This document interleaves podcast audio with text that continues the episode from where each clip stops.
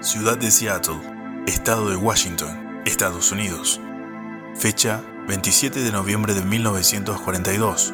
Nace un varón en el seno de una familia afroamericana con descendencia cherokee, hijo de Al y Lucille. Fue el primero de cinco hermanos. Hacía su entrada al mundo de los vivos, una leyenda de la guitarra y del rock. Nacía el gran Jimi Hendrix. Bienvenidos a su cuento. Considerado el mejor guitarrista de todos los tiempos, no solo por su don y sus habilidades sobrenaturales para tocar la guitarra eléctrica, sino también por la innovación que representó para su época el uso y sonido único que él creó con su guitarra. Despertó la curiosidad de todas las siguientes generaciones, expandiendo la creatividad de sus oyentes, en especial de los guitarristas, quienes se animaron a explorar nuevas combinaciones, para crear nuevos sonidos a través de pedales, distorsiones, amplificadores más potentes, todos siempre inspirados por esta leyenda. Sin dudas, sin él, el rock no hubiera sido lo que alcanzó a ser, pero basta de preámbulos, pasemos a sus primeros años de vida.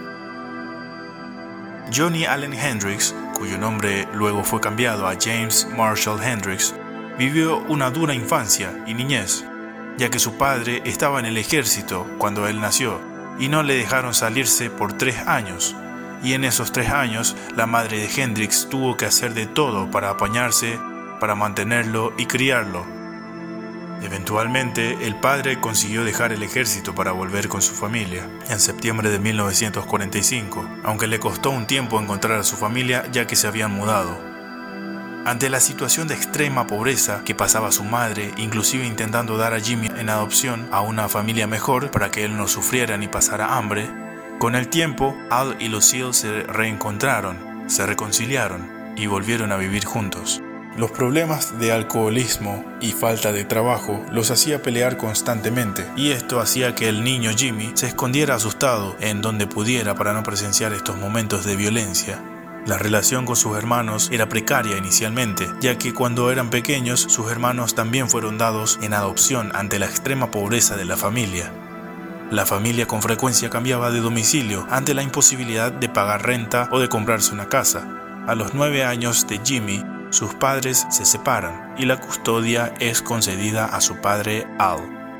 La escuela a la que iba Jimmy se llamaba Horace Mann Elementary. En esa época escribió una carta solicitando financiación para comprarse una guitarra, que era el instrumento que le fascinaba, debido a sus influencias musicales basadas en el blues eléctrico y posteriormente en el rock and roll. Su solicitud fue denegada y tuvo que esperar bastante para tener una guitarra porque su padre no podía comprárselo.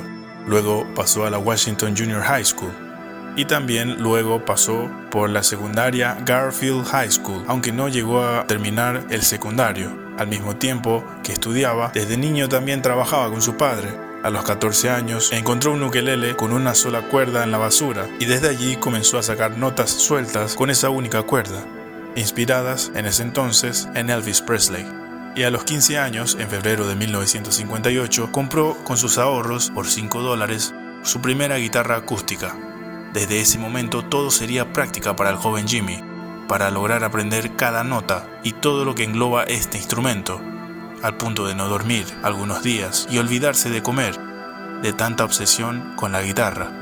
Cuando Jimmy tenía 16 años, su madre falleció a causa de una cirrosis y su padre se negó a llevarlo al funeral de su madre.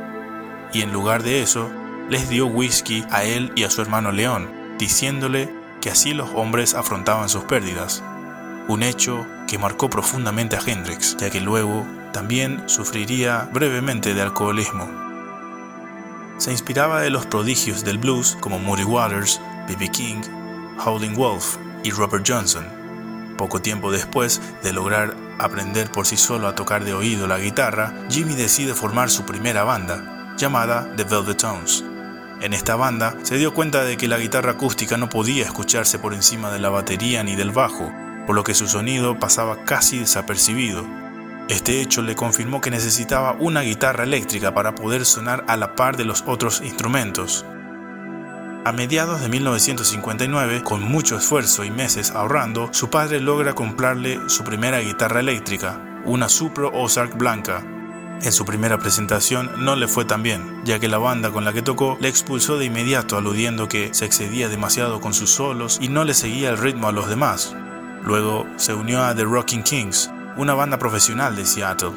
Luego de un tiempo con ellos, en una noche de presentación le robaron su guitarra. Luego de esto, su padre nuevamente tras mucho esfuerzo logró comprarle su segunda guitarra, una Silverstone Dan Electro roja.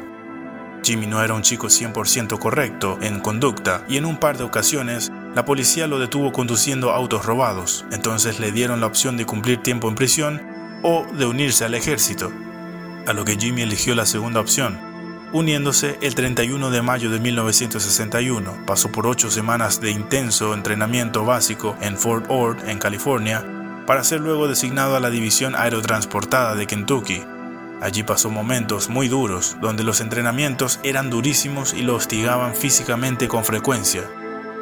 A través de cartas, le pidió a su padre que le enviara su guitarra, la cual había olvidado en la casa de su novia Betty Jean. Luego de un tiempo, su padre le envía su guitarra, pero sus compañeros abusaban físicamente de él, lo golpeaban, se burlaban de sus habilidades como guitarrista, al punto de esconderle inclusive la guitarra en reiteradas ocasiones solo para hacerle sufrir. En noviembre del 61, un compañero llamado Billy Cox le escuchó tocar, y la fascinación hacia Jimmy y su ejecución de la guitarra fue tal que Billy pidió prestado un bajo solo para tocar con Jimmy y hacer lo que se conoce como sesiones de jam, en donde los músicos se juntan para improvisar y divertirse. Luego de darse cuenta de la química musical que tenían, forman con otros compañeros militares una banda llamada The Casuals, los cuales tocaban los fines de semana en los bares de su base militar, ya que no había otra forma de ocio o de amenizar los fines de semana. Luego de ocho meses y medio de entrenamiento como paracaidista, Jimmy completó los requisitos y fue condecorado con la prestigiosa insignia del Águila de los paracaidistas de la centésima primera división aerotransportada de Fort Campbell el 11 de enero de 1962 aunque un tiempo después, sus superiores se dieron cuenta del poco interés de Jimmy en la milicia y su nulo deseo de ser soldado, por lo que decidieron licenciarle honrosamente el 29 de junio de 1962, ya que un hombre así no era útil para el ejército. Desde que salió de la milicia hasta septiembre de 1963, Jimmy trabaja en varios oficios para subsistir, pero llegada esa fecha todo cambia, ya que Jimmy vuelca su vida de lleno hacia la música, fue aquí en donde su amigo militar Billy Cox también sale licenciado de la milicia. Se encuentran y se mudan a Clarksville, Tennessee, para formar la banda King Casuals. Para destacarse y llamar la atención, Jimmy aprendió a tocar la guitarra con los dientes, aprendiendo de guitarristas que ya lo hacían en ese entonces, como Butch Snipes y Alfonso Young. Solían tocar en la calle Jefferson, en el Club del Morocco y en el Toba, también Jimmy fue músico de apoyo e inclusive de sesión para varios grandes del soul, RB y blues, como por ejemplo Wilson Pickett, Sam Cooke, Jackie Wilson y Slim Harpo.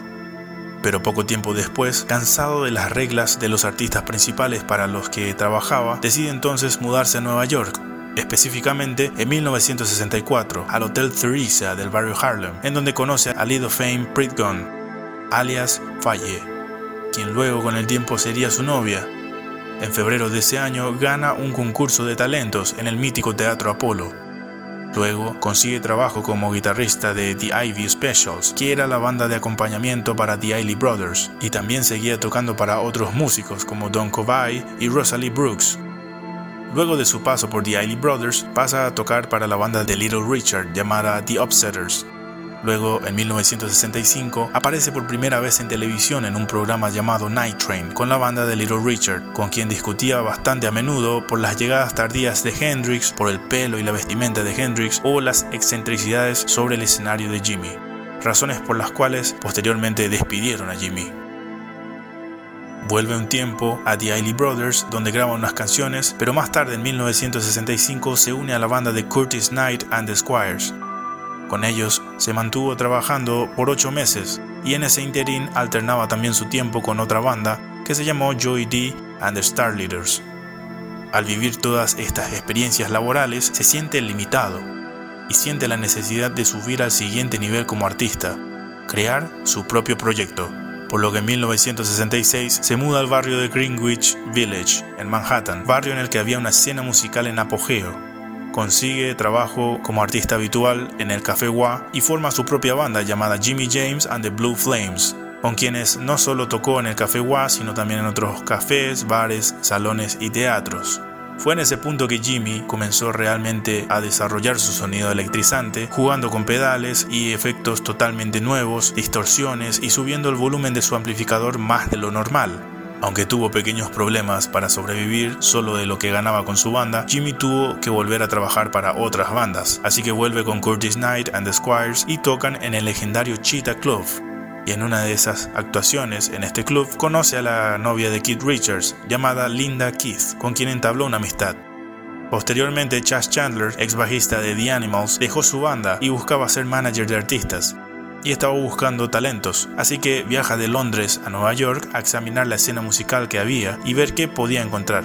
Grande fue su sorpresa cuando entró al Café Wa y escuchó tocar a Jimmy, de inmediato Chandler le ofreció un contrato de representación y llevarlo a Londres para que se presente en la meca del rock en aquel entonces, y Jimmy acepta ambas ofertas.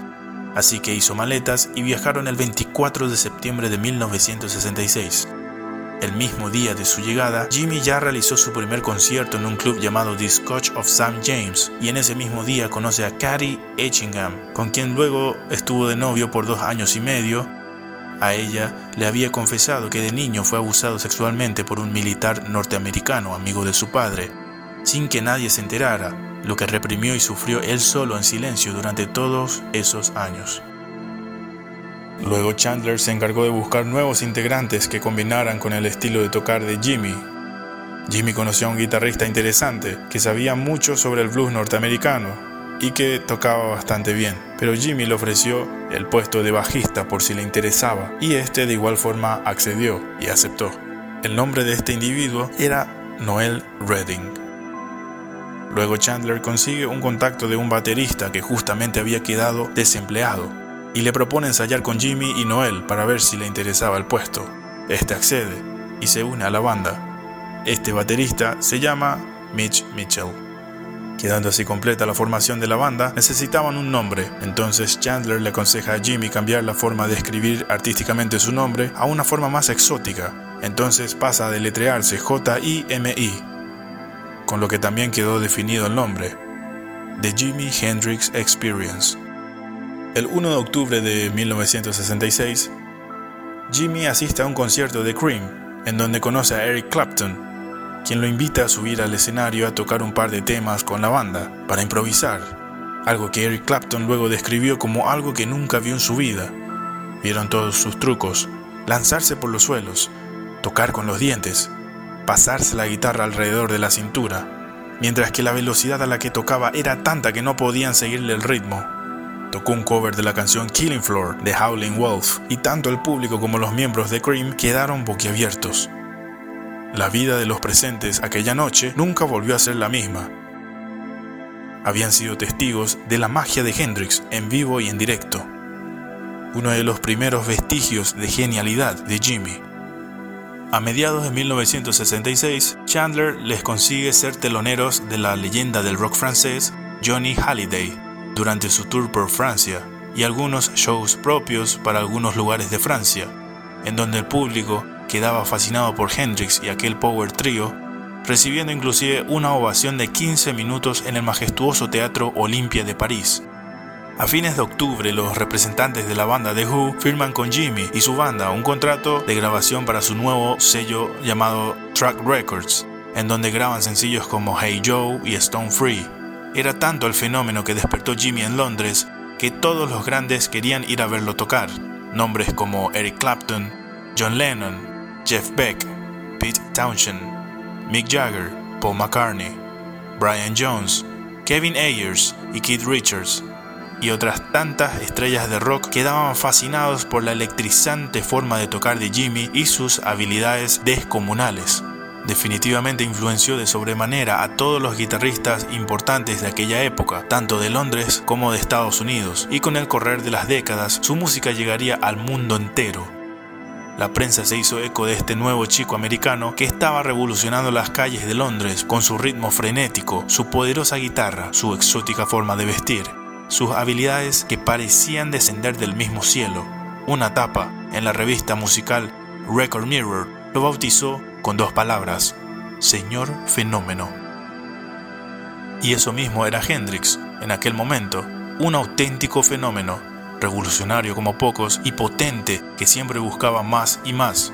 Y esa insaciable sed de alcanzar nuevos niveles en la forma de tocar la guitarra fue lo que el mundo reconoció en sus ojos cada vez que lo veían tocar. Posteriormente también graba un nuevo hit llamado Purple Haze, una de sus canciones más conocidas, como también la canción de Wind Cries Mary. El 31 de marzo de 1967 ocurriría otro hito en la carrera de Hendrix, la guitarra en llamas. Hendrix y Chandler charlaban sobre algunas formas de llamar la atención del público durante el show y un periodista amigo de Chandler, que estaba presente allí también, hace el siguiente comentario. Jimmy, es una pena que no puedas encender la guitarra en llamas. Instantáneamente a Chandler se le enciende el foquito mental y pide a un roadie que le consiga nafta. Y en esa última canción del show, luego de un excelente solo de guitarra de Jimmy, tras recibir instrucciones de Chandler, Jimmy coloca la guitarra en el suelo, rocía la guitarra con nafta y la enciende con un encendedor. La guitarra arde en llamas. El público quedó anonadado.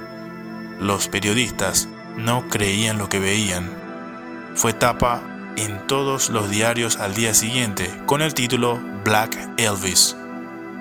Finalmente, luego de muchos meses de trabajo y grabación de varias canciones, la banda saca el 12 de mayo de 1967 su álbum debut llamado Are You Experience, un relativo éxito en el Reino Unido. Permaneció 33 semanas en el ranking musical británico, llegando a mantenerse varias semanas en el puesto número 2, solo superado por un disco. Ese disco era el Sgt. Pepper de los Beatles. Lo curioso de esta conexión es que en un show el 4 de junio de ese año, Jimmy, en homenaje a los Beatles, abre su show en el Teatro Saville con su versión de la canción Sgt. Pepper, con McCartney y Harrison en primera fila del público, algo que McCartney describió luego como uno de los honores más grandes de su vida. El mismo álbum debut fue lanzado en Estados Unidos en agosto de ese año, alcanzando el quinto puesto del Billboard 200. Este álbum debut es hasta el día de hoy el que contiene más hits de Hendrix, aunque fue su álbum debut, es su obra más conocida entre sus fans, porque después de este disco, el mundo del rock nunca volvió a ser el mismo. El disco había cambiado la forma de tocar la guitarra en todos los guitarristas que habían escuchado a Hendrix en ese disco. Está catalogado mundialmente como uno de los mejores discos de rock de todos los tiempos. Posteriormente, un nuevo hito en la carrera de Hendrix. Paul McCartney recomienda a los organizadores de un ambicioso festival de música al que consideraba a la que consideraba como la banda que sencillamente no podía faltar. Esa banda era The Jimi Hendrix Experience. Y el festival era el Monterey Pop Festival. Llevada a cabo el 18 de junio de 1967 y presentados por el guitarrista de los Rolling Stones, Brian Jones, con la apertura de Este es el mejor guitarrista que he escuchado jamás en mi vida. Se abre el telón. Se abre el telón aparece Jimmy por primera vez en Estados Unidos durante su fase de estrellato, con el vestuario más exótico que se puedan imaginar, y su guitarra, listos para hacer magia y un show histórico al lado de The Experience. Desde ese día, se convierte no solo en un ícono del rock, sino un ícono de la comunidad afroamericana. El set de ese día incluía no solo las canciones de la banda como Hey Joe, Foxy Lady, Can You See Me, The Wind Cries Mary y Purple Haze, sino también de artistas que la banda admiraba como Rock Me Baby de B.B. King, Wild Thing de Chip Taylor, Like a Rolling Stone de Bob Dylan. En la última canción, luego del solo de guitarra, nuevamente Jimmy destroza e incendia su guitarra, en un arrebato de pura adrenalina, en lo que él describe como un sacrificio. En la primera fila, un joven de 17 años llamado Ed Karaev tenía una cámara de fotos con el rollo fotográfico casi lleno, solo le quedaba espacio para una foto. Fotografía a Hendrix, incendiando su guitarra, sin saber que esta foto, con los años, recorrería el mundo entero y se convertiría en una de las fotos más icónicas y legendarias en la historia del rock and roll. Los Angeles Times, el periódico más importante de California, definió aquella presentación como un hecho trascendental, algo no solo inolvidable, sino que en aquel día Jimi Hendrix pasó de ser un hombre a convertirse en una leyenda viviente sobre la Tierra. Posteriormente a esa presentación, la banda tiene cinco shows en el icónico Auditorio Fillmore en San Francisco, junto a dos grandes bandas norteamericanas del momento. Primero, la de Janis Joplin llamada Big Brother and the Holding Company, y segundo, Jefferson Airplane. Luego de varios shows por diferentes ciudades, la banda se centra en su siguiente disco, que se llamó Axis, Bold as Love. Este disco ya era más ambicioso y con innovadoras técnicas de grabación como el feedback en el sistema de micrófono, el método panning con su sonido envolvente que sale de la guitarra, el phasing en estéreo sobre los dos canales de salidas, arpegios y movimientos contrarios en la ejecución de la guitarra usando trémolos. Jimmy se había olvidado la cinta del lado A, masterizada, en el asiento trasero de un taxi en Londres. Nunca la pudieron recuperar. Nunca más lograron hallar esa cinta, y a contrarreloj se pusieron a regrabar lo que recordaban de las canciones. El disco no quedó tan bien como el original, y siempre Jimmy decía que con una semana más de tiempo hubiesen logrado regrabarlas tal cual eran, con exactitud, pero lo hicieron todo en un solo día sin descanso para cumplir a tiempo con la fecha estipulada en el contrato de grabación. El álbum se publicó el 1 de diciembre de 1967 en Reino Unido y a inicios del año siguiente en Estados Unidos, con muy buenas ventas en ambas partes. Este disco marcó también el inicio de un Jimmy más involucrado en la producción y construcción de las canciones, lo que comenzó a crear diferencias con Chas Chandler, quien hasta el momento se encargaba de la producción. Para el tercer álbum de la banda llamada Electric Ladyland, Chas Chandler estuvo como productor, aunque cada vez se sentía más frustrado con Hendrix, quien se había convertido en un perfeccionista, a quien le gustaba repetir una y otra vez la misma toma para luego decidir la que más le gustaba. La gota que colmó el vaso fue la informalidad de Hendrix, que invitaba a muchos de sus amigos al estudio de grabación, llenando el lugar de gente extraña, lo que terminó de enojar a Chas Chandler, mientras que el bajista Noel Redding tenía otro proyecto al mismo tiempo que le impedía cumplir con The Experience, por lo que Jimmy terminó grabando hasta los bajos de varias canciones del disco, y el cual contó con varios artistas invitados como Jack Cassidy de Jefferson Airplane y Steve Winwood de Traffic. El disco se lanzó el 25 de octubre de 1968, el cual alcanzó el primer lugar en ventas y rankings musicales en Estados Unidos. Contenía como sencillo el cover de All Along the Watchtower de Bob Dylan y la canción Burning of the Midnight Lamp del mismo álbum. Esta canción fue la primera de la historia en usar el efecto del pedal wah-wah, algo que luego sería muy característico de Hendrix. La canción se comenzó a grabar en 1967, pero tardó muchos meses en finalizarse, por lo que fue incluida en el álbum Electric Ladyland, siendo uno de sus grandes hits. Para los críticos y entendidos del rock, este fue el álbum que definitivamente coronó las ambiciones de Hendrix como guitarrista virtuoso y productor, que lo consagró definitivamente como el dios de la guitarra eléctrica. En 1968, Jimmy también compró un club nocturno en Greenwich Village, pero en lugar de reabrirlo lo mandó modificar y reconstruir para convertirlo en su propio estudio de grabación, que terminaría usando poco.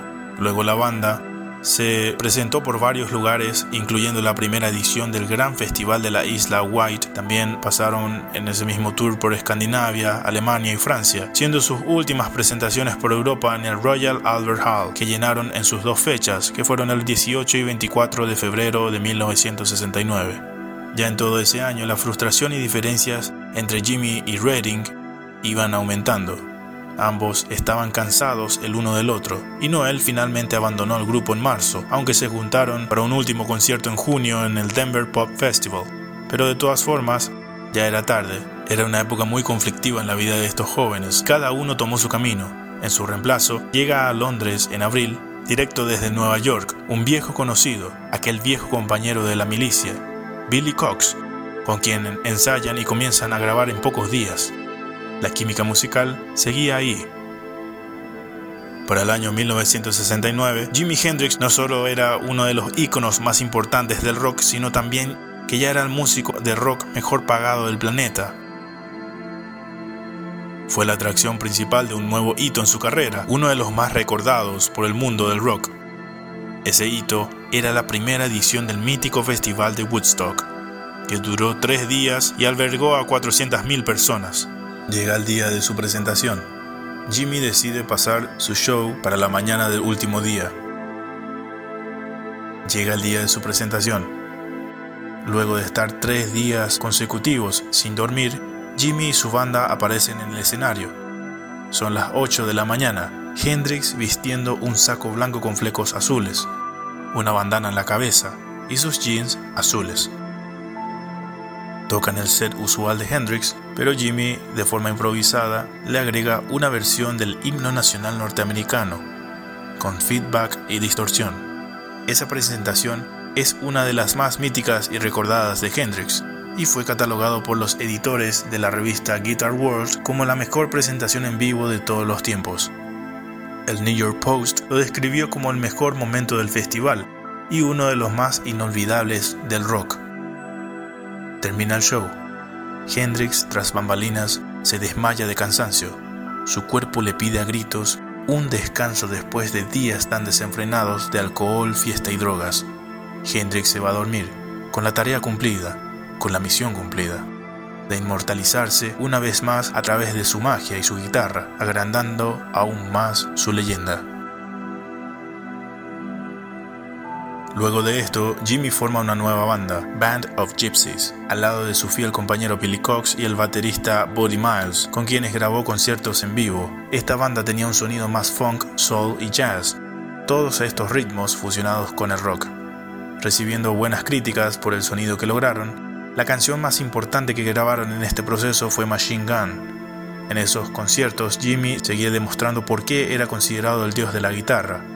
Con su guitarra era capaz hasta de recrear sonidos de guerra, lo cual era bastante complicado e inusual. El único álbum que lograron sacar de estas presentaciones se llamó Band of Gypsies. Se publicó en abril de 1970 Luego la banda atravesó periodos de desencuentros y por sobre todo comenzaba a afectar gravemente al ambiente el alcoholismo y uso de drogas de Hendrix y Cox. Eran costumbres que ellos no permitían que interfirieran en sus carreras. Pero en este punto Jimmy toma malas decisiones. Abusa diariamente no solo del alcohol, sino también del cannabis, de la cocaína, LSD, anfetaminas, heroína y de todo lo que le ofrecieran. Su última presentación con esta banda fue en el Madison Square Garden en enero del 70, en donde era evidente que Hendrix estaba bajo efectos del LSD o algún otro alucinógeno, lo que no le permitió tocar más de unas pocas canciones y de mala forma. Este fue el fin de la banda. Se intentó reunir de vuelta a The Jimi Hendrix Experience, pero Hendrix decidió que Billy Cox se mantendría en el bajo y que no había espacio para Noel Redding. Pasaron a llamarse The Cry of Love, Salieron de gira un tiempo, pero Jimmy estaba decidido a crear material nuevo para un álbum, en el cual trabajó la primera mitad de 1970, aunque la constante de esta banda también fueron las giras. Tocaron varias presentaciones como en el LA Forum, el setlist incluía canciones viejas de Hendrix y sus bandas, y finalmente tocó el concierto más multitudinario de su carrera en esa gira, en el Día de la Independencia, el 4 de julio de 1970, en el Atlanta International Pop Festival, ante unas 500.000 personas. La gira por Estados Unidos tuvo 32 shows, siendo la última en Hawái el 1 de agosto de 1970. Cuando comenzó la parte europea de la gira, Jimmy estaba exhausto de la gira y solo deseaba volver a su estudio de grabación para concentrarse en nuevas composiciones en una presentación por Dinamarca, después de tocar solo tres canciones, dijo al público, llevo muerto mucho tiempo. Y nadie comprendió en ese momento lo exhausto que estaba Jimi Hendrix de la vida que llevaba, sin descanso. El último concierto oficial fue en Fehmarn, Alemania. Luego suspendieron la gira y regresaron a Londres. Y regresaron a Londres.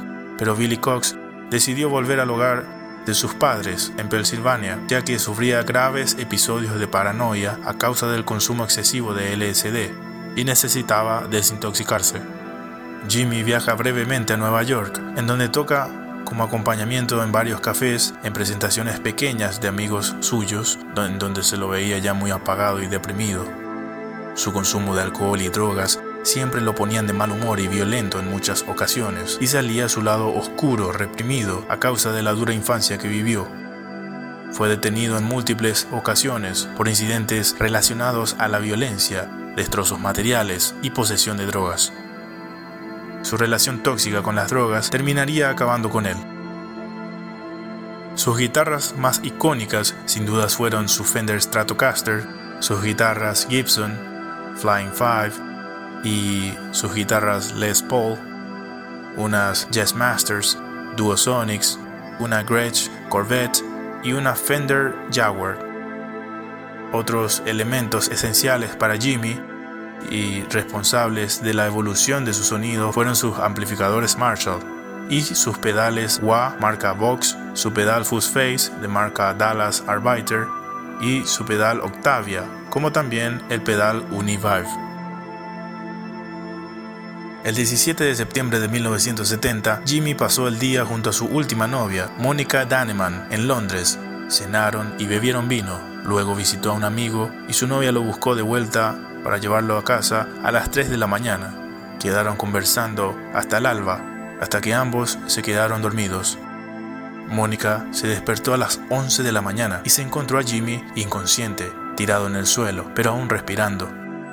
De inmediato llama a una ambulancia, pero Hendrix llega sin signos vitales al Hospital St. Mary Abbott de Notting Hill, en donde se le declara muerto oficialmente el 18 de septiembre de 1970. Hora de la muerte, las 12.45 de la tarde. Luego de una rigurosa autopsia, se determina que la causa de la muerte fue por asfixia, aunque también se especularía luego que fue un enfisema pulmonar, específicamente al ahogarse en su propio vómito.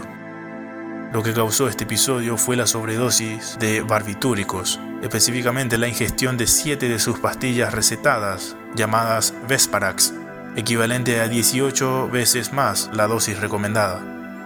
Su cuerpo fue embalsamado y enviado a su natal Seattle. Fue enterrado el 1 de octubre de 1970 junto a la tumba de su madre en el cementerio Greenwood de Renton, Washington, un lugar a 21 kilómetros al sureste de Seattle falleció a los 27 años de edad, uniéndose al mito del Club de los 27. Tuvo un ascenso meteórico y comparable con pocas bandas. Vivió de manera frenética. Su banda The Jimi Hendrix Experience ingresó al Salón de la Fama del Rock en Cleveland, Ohio, en 1992 y en el Salón de la Fama de la Música del Reino Unido en el año 2005. Dejó su huella imborrable en la historia del rock y de la música a pesar de tener una vida tan corta, logró todo lo que muchos no lograron en toda una larga vida. Sigue siendo considerado el dios de la guitarra eléctrica, el número uno sin mucha discusión. Fue un revolucionario, un innovador, un visionario, un chico de Seattle que deseaba salir de la pobreza extrema a través de su arte, de su sonido, de su música y crear un camino en el cual logre encontrar la felicidad sin imaginarse todo lo que lograría en tan poco tiempo, logró tocar el cielo con su guitarra, pero acabó cayendo muy pero muy temprano. Pero si de algo estoy seguro, es que Jimi Hendrix nunca será olvidado y su leyenda seguirá viva por siempre, tan viva como hoy. Así fue él. Así fue el cuento de Jimi Hendrix. Pero una vez más quiero pedirles que no me tomen todo tan en serio. Al fin y al cabo, estos siempre son solo puros cuentos.